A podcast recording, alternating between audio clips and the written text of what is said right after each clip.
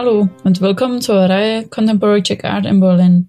Heute gibt es wieder mal einen Beitrag auf Deutsch, da ich mit Eliška Bartek, einer Malerin und Fotografin, sprechen werde, die 1972 nach Westdeutschland geflüchtet ist. Sie beschreibt im Interview sehr lebendig, wie ihr die Corona-Krise den Abschluss ihrer dreijährigen Arbeit am Buch Diario de Maicha schwer gemacht hat und auch wie schwierig es für sie war, künstlerisch einen Fuß auf einer noch von nationalem Verständnis geprägten Schweizer Kunstszene zu fassen und wie sie dann ihr Glück in Berlin gefunden hat.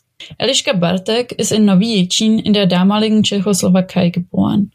Sie flüchtete 1972 nach Westdeutschland. Sie nahm 1976 bis 86 Privatunterricht bei Fritz Deutsch. Später absolvierte sie eine Ausbildung an der Kunstgewerbeschule in Zürich bei František Medáček und bei Emil Schwarz an der Kunstschule Form und Farbe in Zürich. 1996 wurde sie Mitglied im Künstlerhaus Wien und erhielt das Diplom der Masaryk Academy of Art in Prag. Sie lebt und arbeitet in Berlin und in Tessin in der Schweiz. Bartek arbeitet seit Ende der 80er Jahre mit verschiedenen Techniken wie Aquarell, Öl, Fotografie, Radierung, Fotogramm oder auch Video. Bartek versteht sich jedoch als Malerin. In ihren Klischeearbeiten und Fotogrammen malt sie mit dem Licht, nur ist da die, nicht die Leinwand der Träger der Abbildung, sondern das Fotopapier.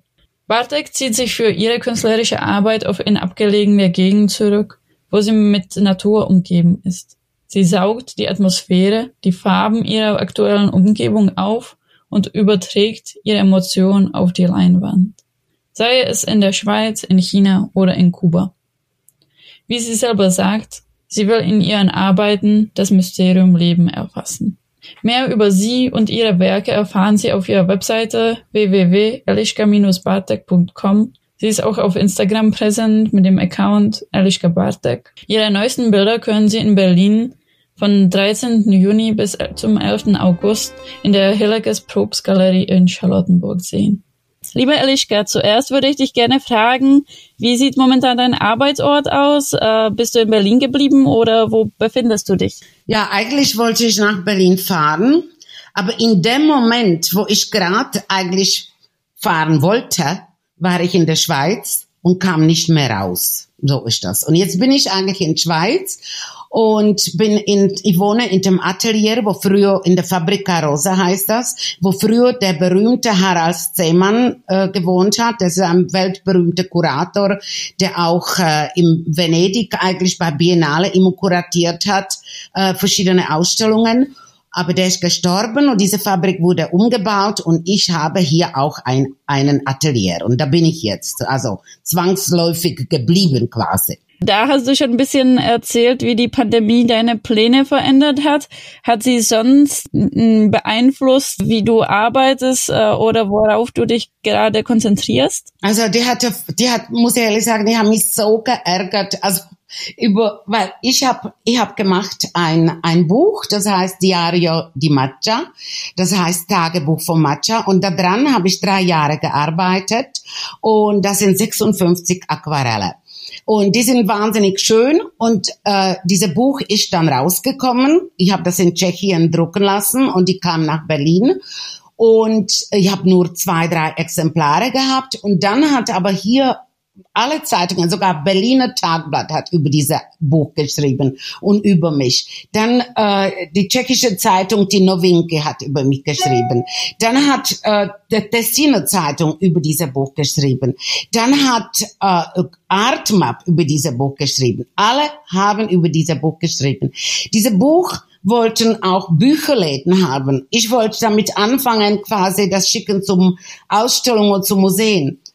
Die Bücher kamen nicht, weil von Berlin hierher war alles zu. Man konnte mir die Bücher nicht bringen.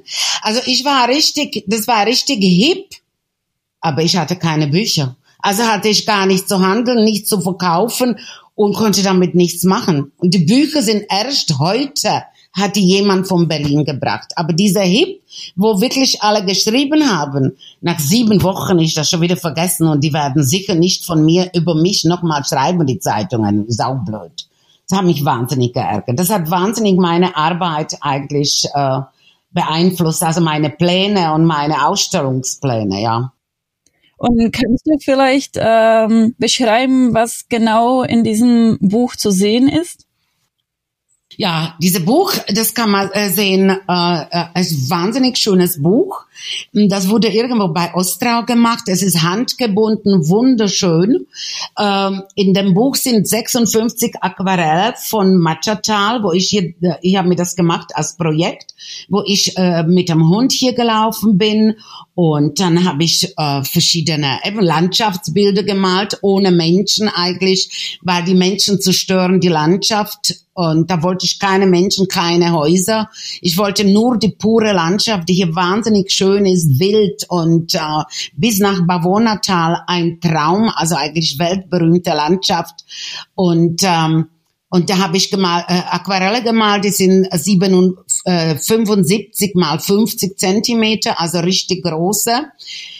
Gut, die werden jetzt trotzdem ausgestellt im November in Berlin, aber ich wollte tatsächlich auch mal hier die Ausstellungen machen und die Bücher verkaufen, aber es waren auch ganze, also die, die, äh, der Buch, Buchladen im Locarno hat ein Buch gekriegt und ein Buch hat äh, gekriegt Ascona Buchladen und die hatte ich zufälligerweise einfach mitgenommen für Sicherheit in Koffer, aber man konnte nichts verkaufen, weil da keine Bücher waren.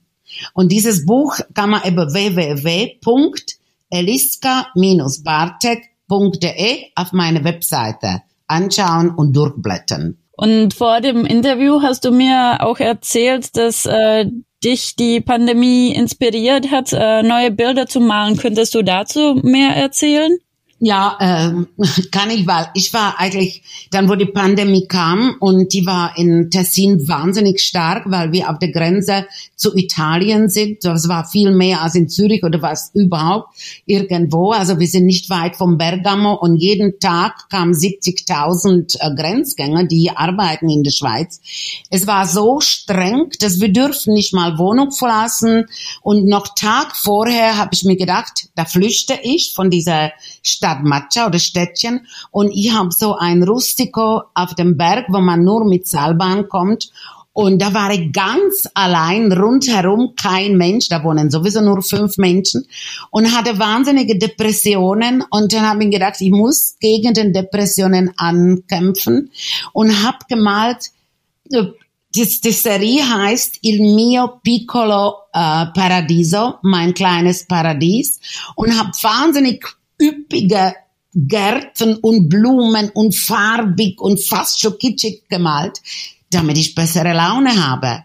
Die habe ich jetzt geschickt nach Berlin und die sind jetzt im Juli ausgestellt. Also immerhin hat sich das gelohnt, weil ich hatte schon ein paar Anfragen, weil die Leute haben auch Depressionen und die Bilder sind so äh, sinnlich und so farbig und so positiv. Gerade heute früh hat mir eine Frau geschrieben, dass sie so etwas kaufen will, weil das so, wenn man das anguckt, kriegt man wirklich bessere Laune weil ich probierte meine Laune mit dem Malen eigentlich hochzuarbeiten. Also bisschen halten, einfach damit ich nicht total verzweifle, allein in diesem Dorf oben.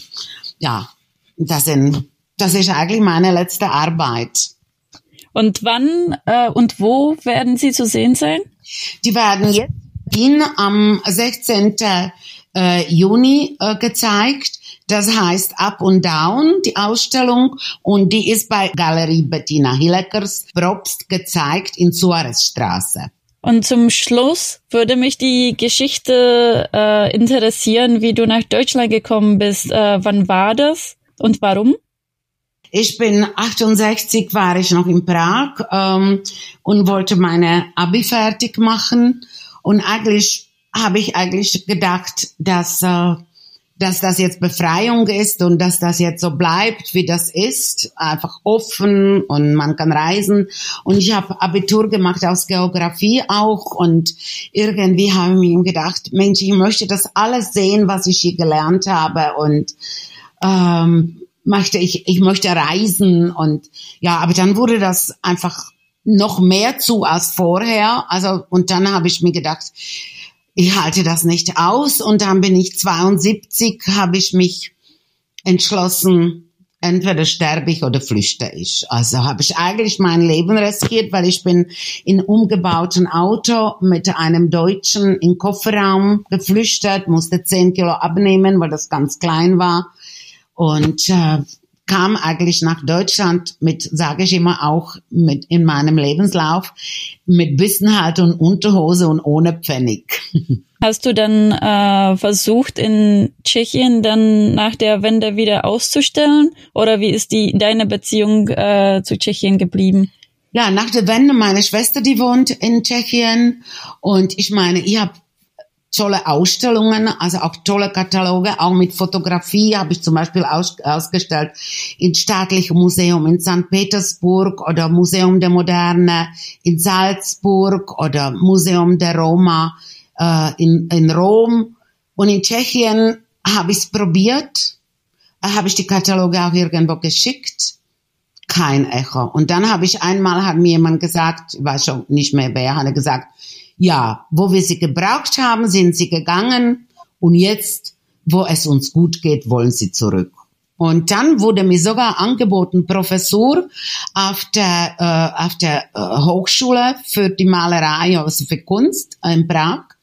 Und die habe ich nicht angenommen, weil ich habe mir gedacht, so, jetzt bin ich doch geflüchtet, jetzt gehe ich nicht in dieses Land zurück, wo sie quasi mich ab, mir abgesagt haben oder sich gar nicht irgendwie interessiert haben oder ich habe die abgesagt und das hat das dann mein Kollege, ein Österreicher, übernommen. Und äh, versuchst du äh, in äh, Berlin zum Beispiel auch die tschechische Kunstszene zu verfolgen oder ähm, nicht wirklich? Nicht wirklich. Ich war auf irgendwelche tschechische Ausstellung und, und dann habe ich mir da vorgestellt als Künstlerin und der Mann hat überhaupt keine Interesse gehabt. Und dann habe ich einfach aufgehört.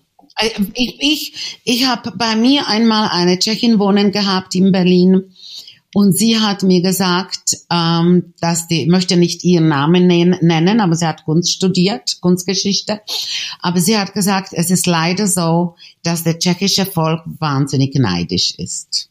Also das hat sie mir gesagt. Also ich habe da sicher vielleicht andere Möglichkeiten gehabt mit dem, dass ich geflüchtet bin, dass ich war auch auf der Basel Messe, was vielleicht äh, viele tschechische Künstler äh, sich nicht so äh, in der Welt vielleicht organisieren konnten in der Zeit wie ich. Aber es hat mir auch wahnsinnig viel Kraft gekostet. Am Anfang wurde ich nicht auch nicht hier aufgenommen in der Schweiz, weil da habe ich wirklich mal aus Wut geheult, weil Schweizer Banken, die haben nur vom Schweizer Künstler gekauft und nicht vom, wo steht zwar, ich hatte Schweizer Pass, habe ich Schweizer Pass, aber geboren in Tschechien, das ging lange Zeit nicht. Habe ich nur Absagen gekriegt. Das ist es war so schlimm, Tschechen wollten mich nicht, Schweizer wollten mich nicht.